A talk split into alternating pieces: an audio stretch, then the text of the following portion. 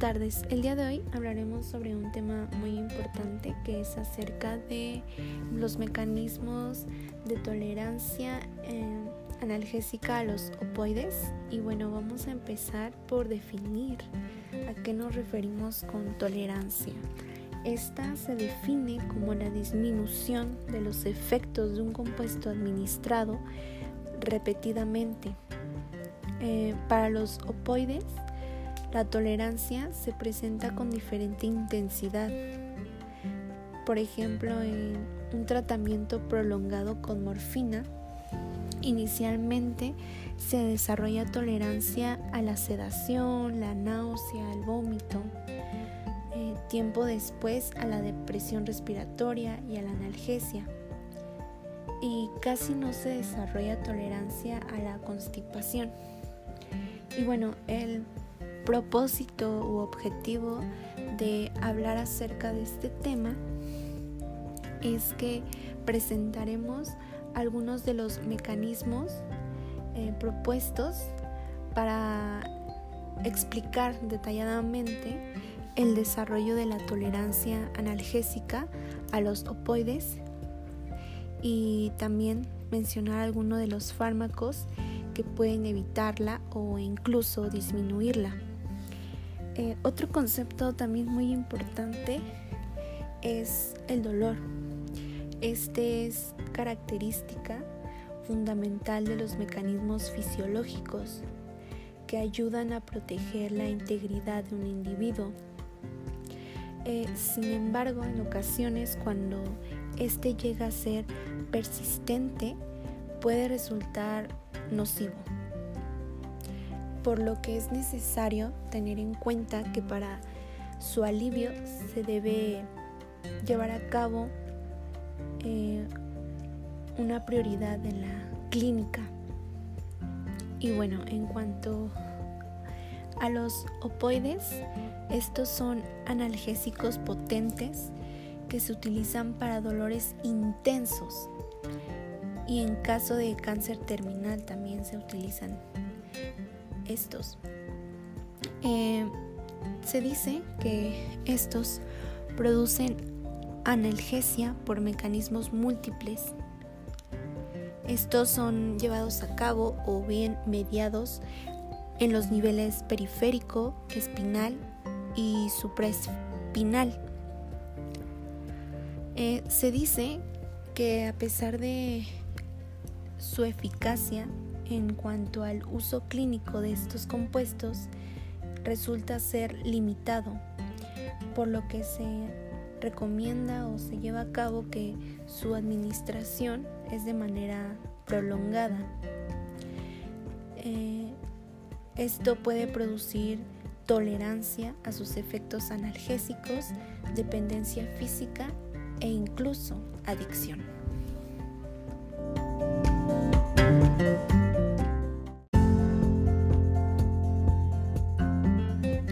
Continuación hablaremos sobre los efectos agudos de los opioides. Estos producen sus efectos a través de receptores específicos. Existen tres tipos principales. Están los delta, los kappa y los mu. Cabe recalcar que los opioides se localizan en diferentes áreas cerebrales, en la médula espinal y en las terminales periféricas. La Unión Internacional de Farmacología dice que estos receptores deben ser nombrados como OP1, OP2 y OP3.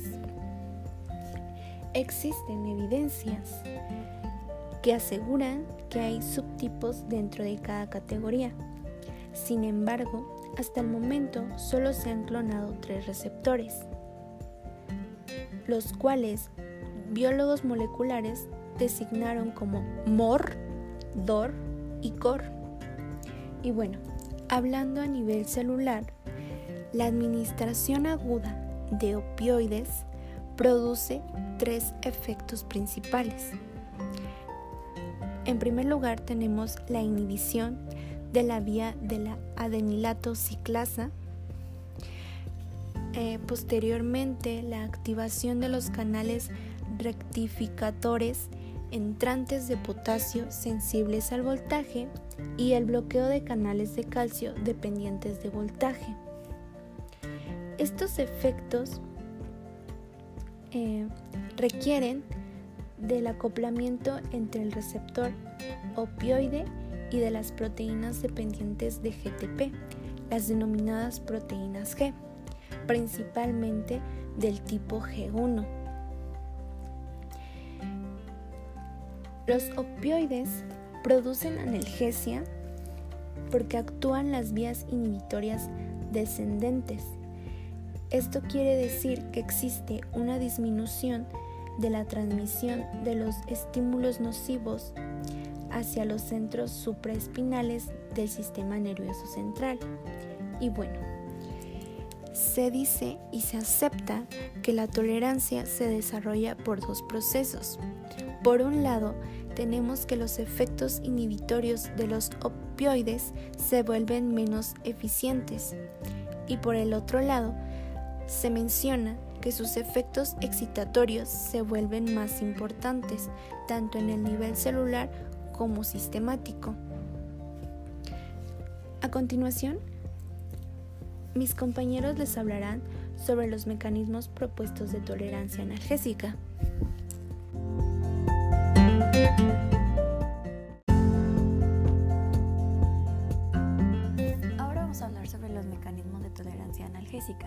Que tienen estos opioides. Una de ellas es el nivel farmacocinético, donde la morfina se metaboliza en el hígado y va a producir dos metabolitos principales. El primero es la morfina 6-glucuronina, la cual es un analgésico, y el segundo es la morfina 3-glucuronina, el cual antagoniza tanto el efecto de la morfina como el de la morfina 6-glucuronina. Se ha visto en diferentes estudios que la absorción, el metabolismo y la eliminación de la morfina no se modifican significativamente en individuos tolerantes, por lo que consideran que la tolerancia analgésica es un fenómeno farmacodinámico.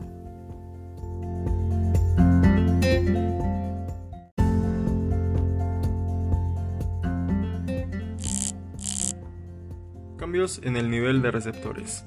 Este concepto hace referencia a los receptores que tenemos en la membrana celular, pero hace referencia a los receptores que están activos y los que están inactivos. De estos tenemos de dos tipos, una de dos. O los receptores se desensibilizan, o sea que ya no tienen una interacción activa con el agonista, o son internalizados. Esto se refiere a que una de dos, o son reciclados, estos receptores, o sea, bajan de la membrana celular eh, al citoplasma y ahí vuelven a subir para ser reciclados o son degradados. Esta degradación se debe a proteínas del tipo GASP y bueno, estas son las que facilitan esta degradación por medio de los lisosomas este, internos de la célula. En cuanto a la desensibilización, esta se debe a la fosforilación de los receptores y en cuanto a quién genera esa fosforilación, bueno, son sinasas de receptores acoplados a proteínas G. Estos se les denominan GRKS. Esto claro depende también depende de dos cosas, del tipo de receptor y del tipo de proteína G. Debido a que una diferencia este, en el receptor puede generar menos susceptibilidad de esta interacción con las sinasas, las GRKS por lo que su desensibilización sería menor. Hay estudios en los que se ha encontrado que esta interacción sí se da, pero no es la única que existe, debido a que en otras zonas o en otras partes de algún tejido, por ejemplo el cerebro, no se suele dar esta desensibilización al grado que se ve en otros tejidos. Como bien mencioné, depende del tipo de receptor con el que interacciona. Hay estudios que indican que la fosforilación del receptor, o sea, una vez que em, interacciona el receptor con el agonista y este es fosforilizado para desembocar la cadena de señalización, este, esta repetitividad de este proceso promueve la tolerancia del mismo receptor.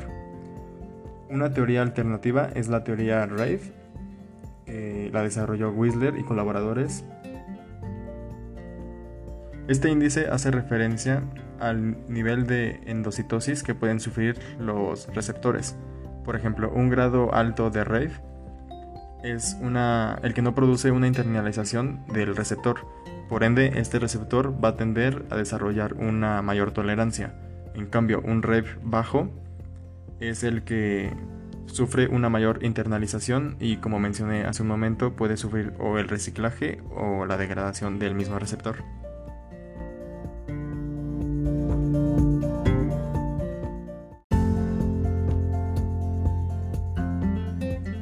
Cambios en el nivel de la señalización intracelular. Aquí hablaremos sobre cómo se lleva a cabo toda esta tan mencionada cadena de señalización y bueno, todo esto se lleva a cabo en el interior de la célula. Y bueno, primero hablaremos sobre el sistema de la adenilciclasa.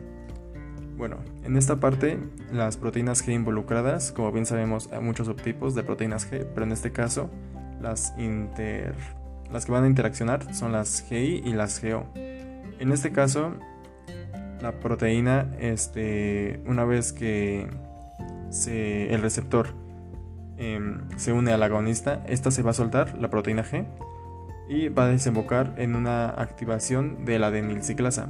Esta adenilciclasa es de suma importancia debido a que regula el AMP cíclico y este AMP cíclico regula el pK. Justamente por eso se llama cadena de señalización, porque una cosa va a interaccionar con otra y posteriormente a otra.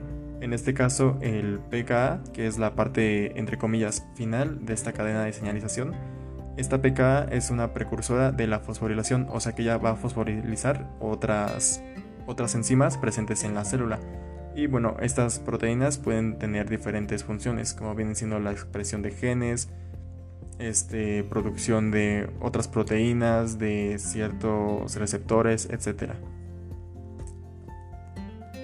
También tenemos cambios en la conductancia de iones. En este caso hablaremos sobre los iones de potasio y calcio. Y bueno, en este caso las proteínas G involucradas eh, van a ser las GI y las GS.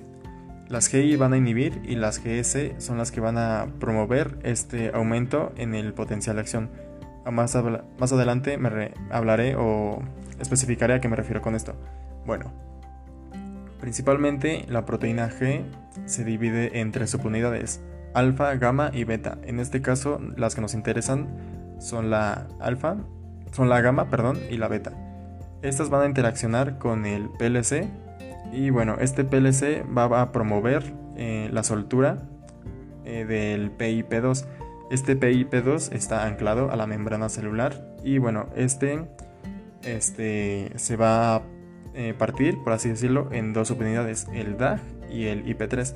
En este caso, el que nos interesa a nosotros es el IP3, debido a que este es un mensajero secundario y se le nombra así debido a que este funciona o sirve como agonista de un receptor este, interno en la membrana.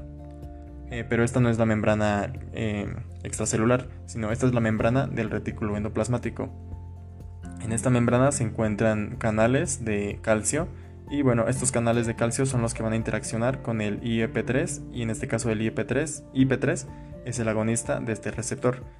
Este receptor lo que promueve es justamente la liberación de este, reservorios de calcio y bueno, esta liberación promueve justamente este aumento en el potencial debido a que el interior, el interior de la célula se vuelve más positivo. A esto es a lo que me refería con el potencial de acción. Y bueno, en cuanto a la proteína GSI, este, va a ser todo lo contrario. Esta va a inhibir eh, la apertura de estos canales de calcio y va a promover justamente la apertura de los canales de potasio. Esta apertura de los canales de potasio, como bien sabemos, en el interior de la célula este, hay una mayor concentración de potasio. Entonces, si en el interior hay una mayor concentración de potasio, la apertura de este canal va a permitir justamente la salida por medio de gradientes de concentración entonces va a, hiperpolarizar la, la célula. Esta hiperpolarización es justamente cuando este potencial de acción se vuelve más negativo de lo que previamente ya estaba.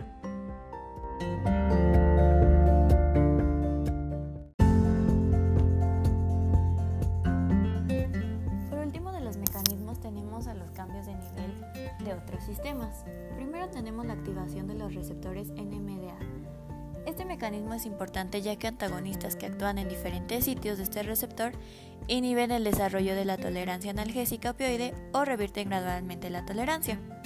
Esto se debe a que su activación induce un aumento de flujo del ion calcio, incrementando la excitabilidad neuronal y asimismo aumenta la activación de la proteína quinasa C, la cual fosforila al receptor NMDA y sufre un cambio conformacional provocando que el magnesio, que normalmente está bloqueando el canal, se elimine y deje paso libre a los iones de sodio y calcio al interior de la célula.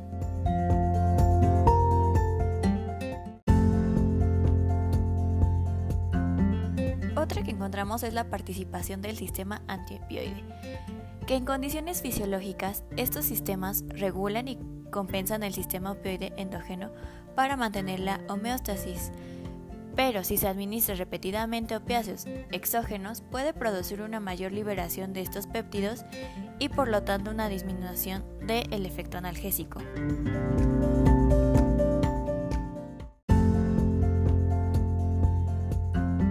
Y también encontramos la participación de otros sistemas de neurotransmisión, donde el efecto analgésico que producen los agonistas opioides está mediado por su interacción con sistemas de neurotransmisión. El síndrome de abstinencia se hace evidente cuando hay un rebote de los sistemas previamente inhibidos por el agonista opioide.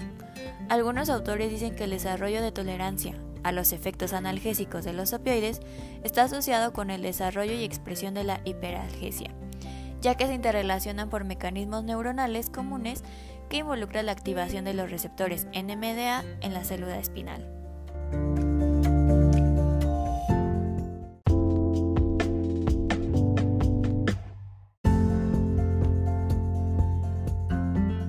Conclusiones. Todavía no se conocen por completo los mecanismos de tolerancia analgésica a los opioides, a pesar de la amplia investigación, aunque el desarrollo de este fenómeno puede involucrar modificaciones en el receptor, alteraciones adaptativas en las vías de señalización, regulación en la expresión de genes y cambios de diferentes sistemas de neurotransmisión.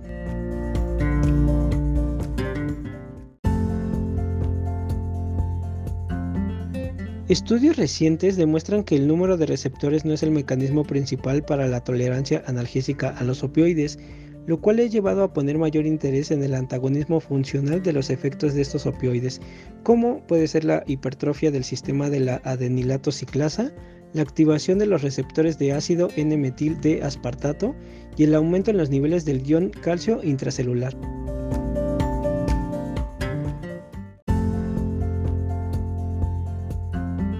Los fármacos que bloquean estos mecanismos han probado tener diferentes grados de eficacia para prevenir o desarrollar la tolerancia analgésica a los opioides.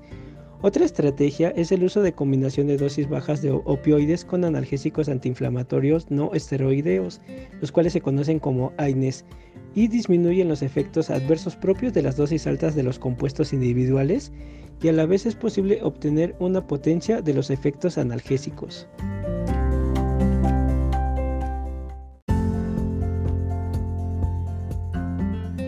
También es necesario tomar en cuenta los niveles terapéuticos de los analgésicos opioides y la correcta administración de la dosis, lo cual es fundamental para evitar el desarrollo de esa tolerancia a estos analgésicos opioides.